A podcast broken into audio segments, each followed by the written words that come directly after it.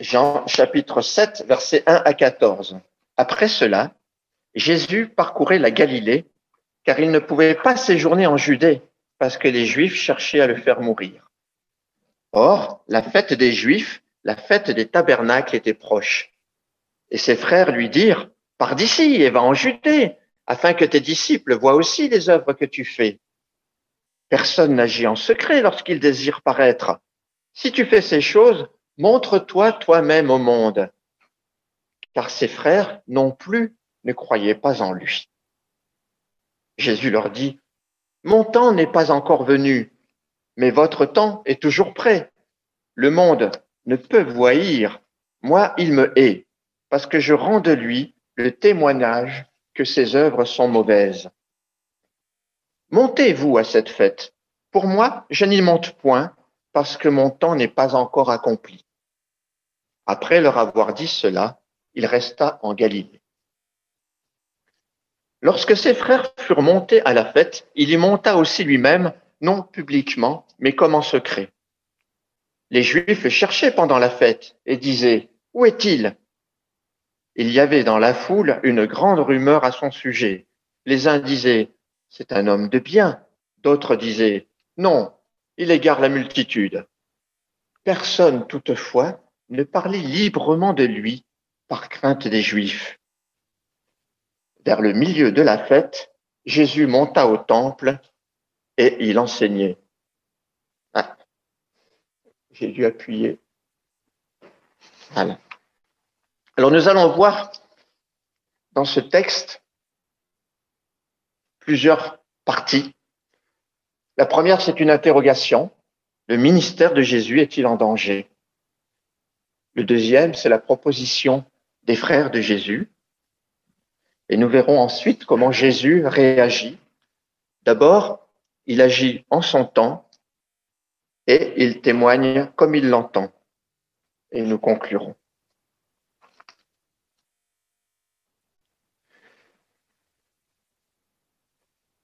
Jésus est menacé.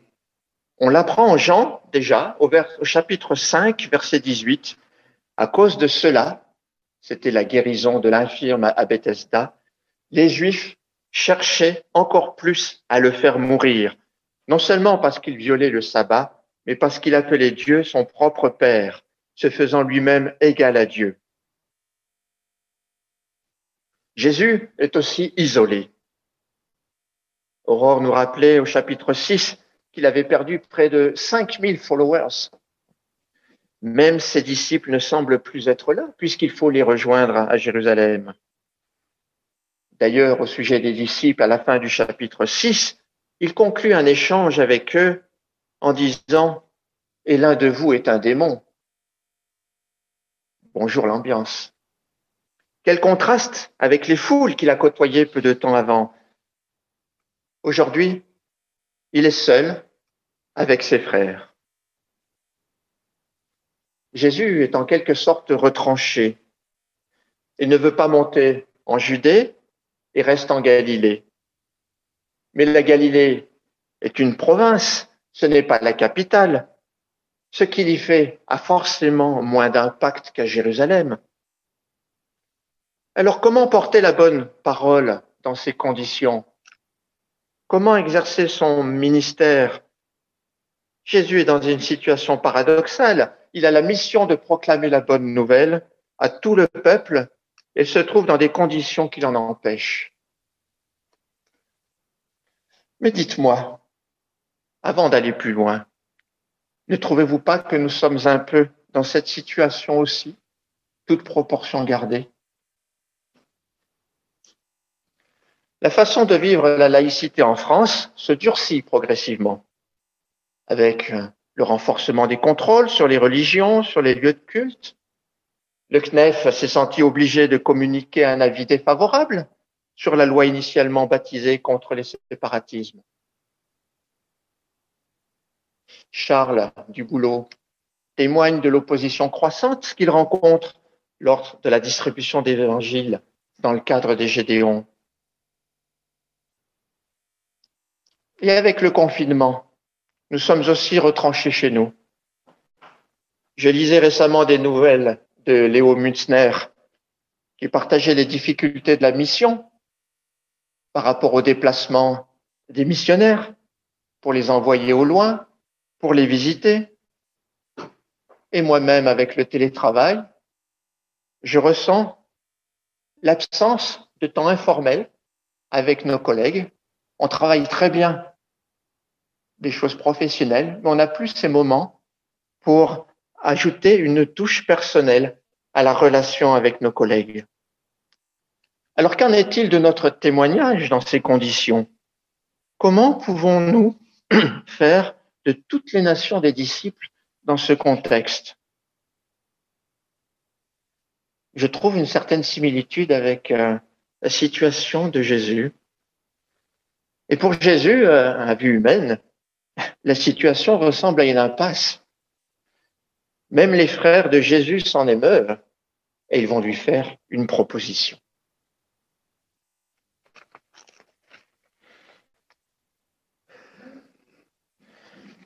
Relisons cette proposition au verset 3 et 4, je la relis rapidement. Par d'ici, va en Judée, afin que tes disciples voient aussi les œuvres que tu fais. Personne n'agit en secret lorsqu'il désire paraître. Si tu fais ces choses, montre-toi toi-même au monde.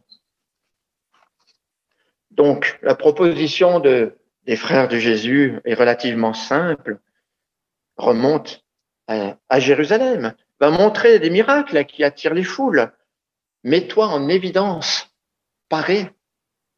En quelque sorte, vas-y l'artiste, va faire ton chant. Et c'est une idée pleine de bon sens, n'est-ce pas? Qu'est-ce que Jésus va faire en restant en Galilée? Ses frères connaissent bien Jésus, ils l'ont côtoyé suffisamment, ils l'ont accompagné depuis quelque temps, et ils voient ce qui marche. Alors détaillons deux points de cette proposition. Judée ou Galilée? Bon, j'ai rappelé la carte ici. Vous voyez la Judée au sud, avec notamment euh, Jérusalem, et puis la Galilée au nord, avec le lac de Tibériade. C'est là qu'on retrouve Cana, Capernaum et différents événements euh, que nous avons vus euh, au début de l'Évangile. La distance est d'environ 150 kilomètres et Jésus l'a déjà parcouru plusieurs fois. Alors, détaillons ces allées-venues. J'ai retracé sur ce tableau, ah, je m'en excuse, c'est un peu petit si vous êtes au loin, mais vous voyez chapitre par chapitre, la ligne du haut, c'est celle de la Judée, et la ligne du bas, c'est celle de la Galilée, avec des petites flèches qui montent et qui descendent, et qui montrent les allées-venues de Jésus entre la Judée et la Galilée. Et vous voyez que deux fois déjà, au chapitre 4, plutôt, on va dire au chapitre 2, chapitre 1 et 2, Jésus se rend en Galilée et euh, il y a les noces de Cana. Ensuite, il remonte au chapitre 2 pour la fête de la Pâque et c'est l'épisode des vendeurs du temple. C'est l'épisode aussi où Jésus s'entretient avec Nicodème. Puis au chapitre 4, il repart pour la Galilée et pour aller de Galilée en Judée, il faut traverser la Samarie. Et c'est là qu'il rencontre la femme samaritaine. Une fois en Galilée, il guérit le fils de l'officier royal à Capernaum. Et au chapitre 5, on le retrouve à Jérusalem où il guérit l'infirme de Bethesda. Puis, au chapitre 6, on le retrouve en Galilée pour la multiplication des pains sur le bord du lac. Et vous voyez, ces allers-retours sont assez naturels. Donc, pour les frères de Jésus, il n'y a pas de difficulté particulière. Jésus est souvent à Jérusalem pour les fêtes. Alors, la fête des huttes arrivant, c'est l'occasion d'y retourner. C'est logique. Une deuxième proposition des frères de Jésus, c'est de retourner à Jérusalem pour faire des miracles. Et ça marche. Très clairement, l'expérience le prouve, à deux reprises déjà, lors d'un premier retour en Galilée au chapitre 4, un de ceux que nous venons de voir, on lit au verset 45, lorsqu'il arriva en Galilée, les Galiléens l'accueillirent parce qu'ils avaient vu tout ce qu'il avait fait à Jérusalem pendant la fête. Donc, lors des fêtes, les Galiléens vont à Jérusalem, ils voient Jésus qui fait des miracles, et quand Jésus revient en Galilée, il est populaire, il a les foules et il faut les nourrir, hein, n'est-ce pas? Donc, voilà une première euh, bonne expérience. Et lors d'un deuxième retour au chapitre 6, au verset 2, une foule nombreuse le suivait parce qu'elle voyait les miracles qu'il opérait sur les malades. Donc, euh, pourquoi se priver, dirais-je? Et cette proposition, ma foi des frères, ça pourrait être la nôtre. Nous aussi, nous aimerions que Jésus accomplisse des miracles. Cela nous aiderait énormément pour toucher nos contemporains. Nous voudrions des œuvres spectaculaires, n'est-ce pas? Là, on aurait un témoignage formidable. La proposition semble donc euh, judicieuse. Alors attendez.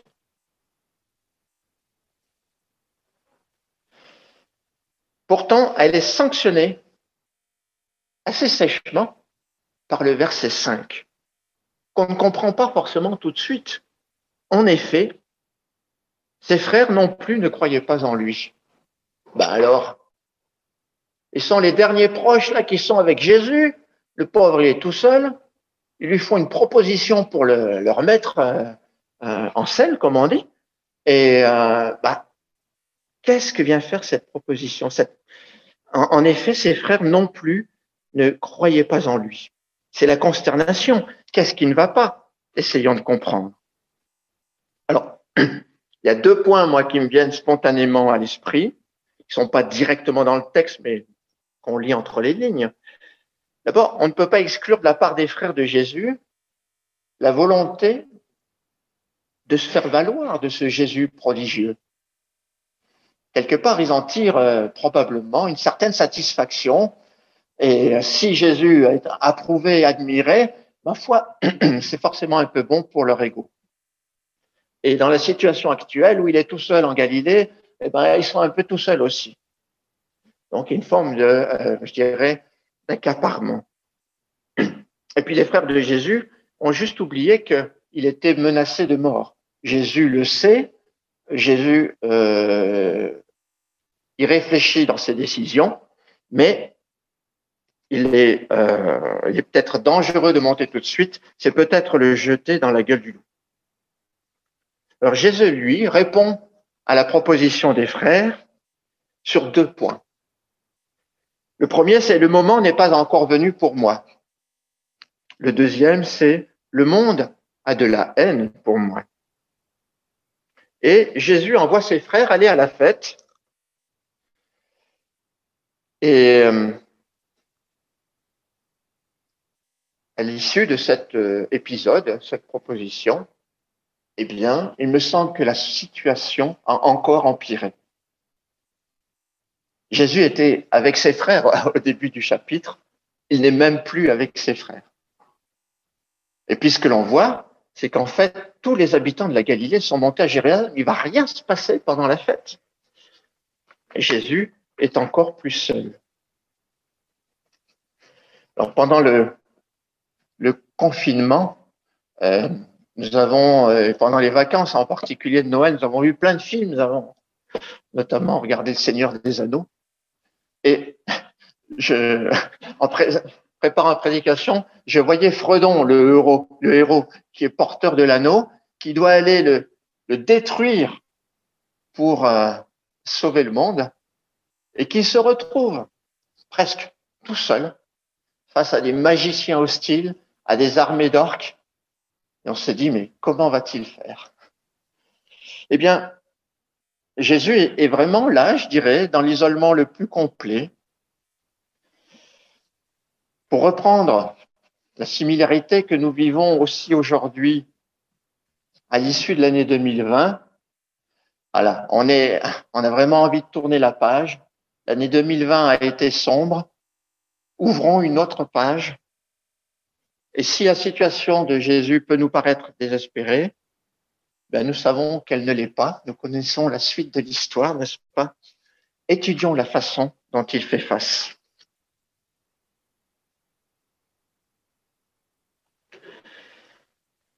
L'heure n'est pas venue.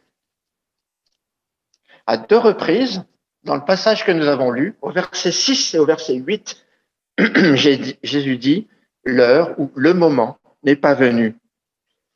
C'est une expression qui revient à de nombreuses reprises dans l'évangile de Jean. Alors, ça m'a intéressé de, regarder un petit peu quelques exemples et de vous les présenter. Alors, je, je les lis rapidement. Jésus lui répondit, là c'est noces de Cana, Femme, qu'y a-t-il entre toi et moi? Mon heure n'est pas encore venue. Au chapitre 4, avec la Samaritaine, mais l'heure vient et elle est déjà venue, où les vrais adorateurs adoreront le Père en esprit et en vérité, car ce sont là les adorateurs que le Père demande. Chapitre 12, avec ses disciples, Jésus leur répondit, L'heure est venue où le Fils de l'homme doit être glorifié. Chapitre 16, toujours avec les disciples, Voici l'heure vient et elle est déjà venue. Vous serez dispersés chacun de son côté et où vous me laisserez seul mais je ne suis pas seul, car le Père est avec moi. Chapitre 17, la prière de Jésus. Après avoir ainsi parlé, Jésus leva les yeux au ciel et dit, Père, l'heure est venue, glorifie ton Fils, afin que ton Fils te glorifie. Quand Jésus dit l'heure est venue, ou l'heure n'est pas venue, de quelle heure parle-t-il? Tous les exemples montre que cette heure est celle d'un événement unique, celle de la glorification du Christ, à travers sa passion sur la croix et son élévation à la droite du Père. Et Jésus s'y reporte souvent, car c'est l'élément central de sa vie, puisque vous le voyez depuis le chapitre 2 jusqu'à la fin de l'Évangile, il s'y réfère. On peut néanmoins distinguer deux horizons de temps dans la façon dont Jésus en parle. Il y a un horizon très court terme. Et là, je prendrai le premier exemple dans les noces de Cana au niveau de la journée et le dernier exemple aussi. C'est un horizon très court terme dans la prise de décision au quotidien. Cet événement l'aide à décider là tout de suite quoi faire. Pendant les noces de Cana, il, dit à, à la mère, mon heure n'est pas venue, et il donne les instructions tout de suite pour remplir les jarres d'eau et les transformer en vin. C'est aussi le cas dans le dernier exemple où Jésus dit en quelque sorte, nous y sommes, comme le condamné à mort que l'on vient chercher dans sa cellule. Et l'heure est venue, c'est bien cela. Mais il y a aussi un horizon beaucoup plus vaste à l'échelle du plan de Dieu, comme les trois euh, exemples que je cite au milieu, au chapitre 4, 12 et 16, dans lesquels cet événement est en quelque sorte déjà arrivé, car Jésus est déjà parmi les hommes. Ce n'est plus qu'une question de jours, de semaines, de mois, et vous noterez cette flexibilité du temps, puisque Jésus dit, l'heure vient et elle est déjà venue. Alors, Jésus se soumet au temps du Père. Et ces deux horizons forgent sa décision par rapport à la fête des huttes. Selon l'horizon du long terme, oui, il ira à Jérusalem, car son ministère doit se poursuivre et il doit être glorifié. Mais selon l'horizon du court terme, non, il n'y va pas tout de suite. Il vaut mieux laisser passer les tout premiers jours de la fête et la recherche inquisitrice des pharisiens à son encontre. Et c'est ainsi que Jésus décide de monter quelques jours après ses frères. Cela lui permet d'être seul et donc plus discret. Le timing est précis et il est consigné dans le récit. De la même façon, nous avons à admettre que notre temps n'est pas celui de Dieu nous aimerions parfois une réponse rapide à nos prières, un miracle qui frappe les esprits, un signe évident qui nous parle. Là, maintenant, alors que nous avons une situation à gérer, une décision à prendre. Mais Dieu agit en temps voulu et nous devons peut-être comprendre que ce qui nous semble être un silence de Dieu est au contraire le signe que l'heure n'est pas venue. Par exemple, un témoignage peut ne pas produire de fruits tout de suite. Ne nous décourageons pas, mais continuons à prier pour la personne. Dieu travaille son cœur. Ce qui me semble important de souligner, c'est que nous devons avoir une compréhension correcte de notre mission dans le plan de Dieu. Quelle est ma mission sur cette terre? Quel est cet événement central dans ma vie? Quel est le sens de ma vie? Pourrais-je dire mission accomplie quand mon heure sera venue? La mission de Jésus était de rendre gloire au Père. Je pense que c'est aussi la nôtre pour aujourd'hui, et il y a de multiples façons de le faire. Reconnaissons néanmoins que notre quotidien nous absorbe et que nous perdons souvent cet horizon. Alors, en ce début d'année, je vous invite à replacer votre vie dans le temps de Dieu. Revenons à l'essentiel.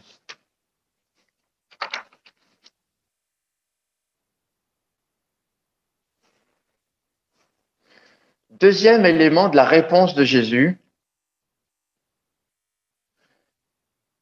son témoignage. Fait des miracles, demandaient les frères de Jésus. Jésus ne va pas entrer dans ce jeu. Il se méfie des miracles car ils ont un effet spectaculaire, certes, mais ne touchent pas les cœurs. J'ai souvent constaté quand on lit l'Évangile que la foi provoque des miracles, ouvre la voie à des choses extraordinaires. Mais il est plus rare, plus rare qu'un miracle provoque la conversion du cœur.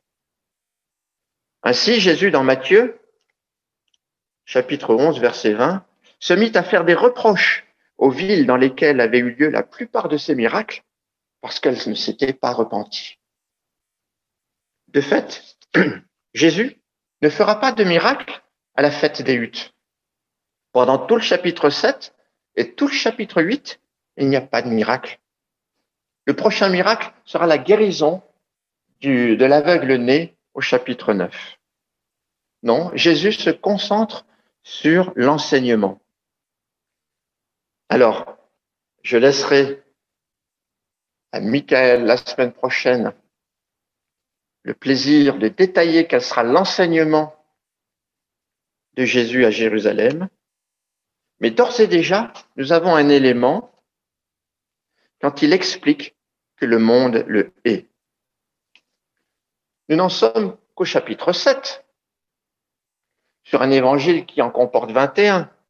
Alors même si ce c'est pas linéaire comme on dit, hein, il y a déjà une bonne partie du ministère de Jésus qui est accompli, mais nous n'en sommes quand même qu'au début de l'évangile et déjà au chapitre 5 les Juifs voulaient le faire mourir.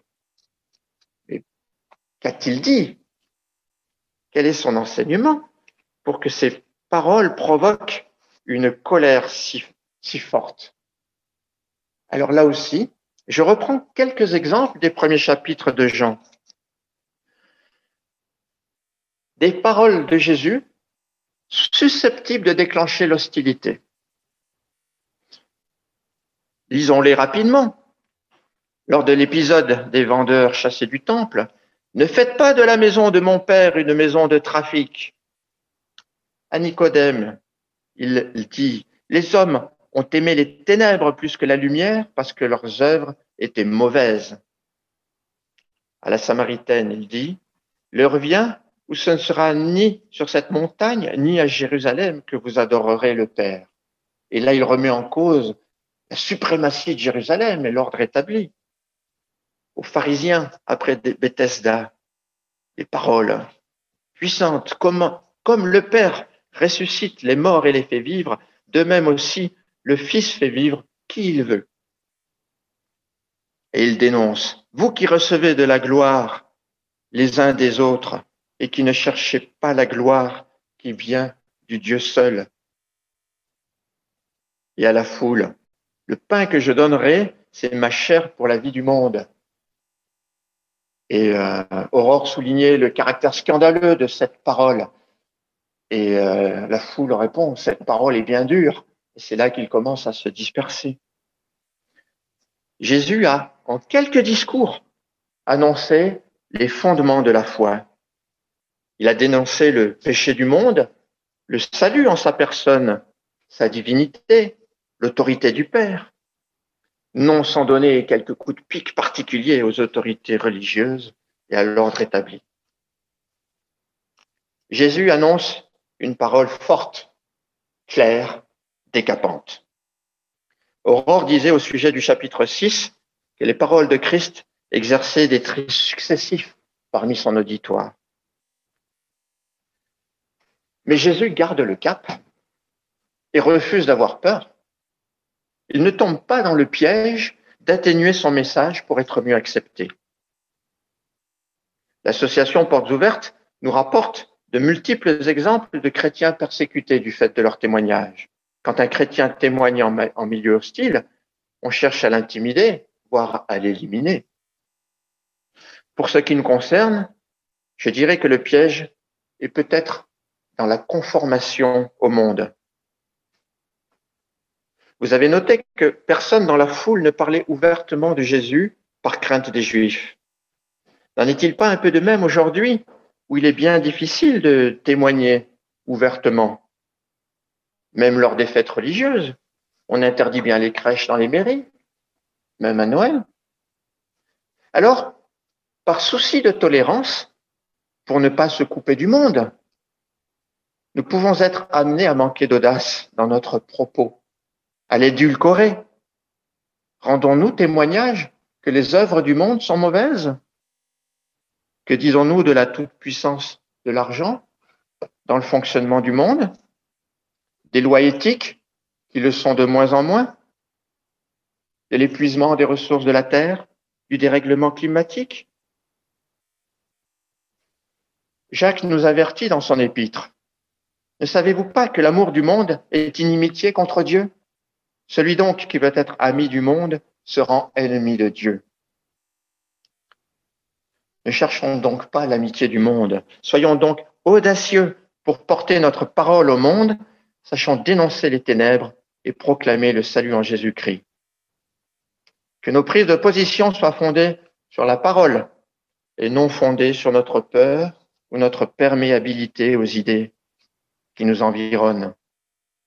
En bref, ayons un discours de vérité et un discours d'amour comme Jésus l'a fait avec Nicodème. Relisez toutes les paroles de Jésus dans son entretien avec Nicodème. Nous connaissons bien sûr Jean 3,16. Et Dieu a tant aimé le monde. Mais vous verrez qu'il n'y est pas question que d'amour et de pardon. Au verset 18, il dit, celui qui ne croit pas est déjà jugé. Et dans un des textes que j'ai lus tout à l'heure, dans les exemples qu'il donnait, il y avait aussi cette parole que les hommes ont préféré les ténèbres à la lumière. Voilà. J'aimerais conclure. En début de prédication, nous nous demandions comment Jésus allait poursuivre son ministère. Au verset 14, nous le voyons enseigner au temple. Jésus s'est remis en jeu. Et si on jette un œil au verset 37 du même chapitre, sans dévoiler la suite des événements, je lis simplement le verset 37, le dernier jour, le grand jour de la fête, Jésus se tenant debout s'écria, Si quelqu'un a soif, qu'il vienne à moi et qu'il boive. Celui qui croit en moi, des fleuves d'eau vive jailliront de son cœur. Vous voyez, c'est placé dans le temps précisément le dernier jour de la fête, le grand jour, on le souligne, là où c'est le plus important d'être là. Jésus est là. Il se tient debout et il s'écrit. Quelle transformation par rapport au Jésus qui était tout seul dans le désert de la Galilée. Jésus est revenu au premier plan et fait toute l'actualité à Jérusalem. Son ministère est relancé. À nouveau, il divise la foule entre ceux qu'il considère comme un homme de bien et ceux qui pensent qu'il égare la foule. Alors, notre Église a pour projet d'être une Église rayonnante. Inspirons-nous de ce modèle de Jésus pour rayonner à son image, animé par son esprit, dans la dépendance au Père, dans la confiance en son plan parfait. Portons son message, un message fort, au bon moment. Et on pourrait dire en somme, vivons dans la grâce et l'engagement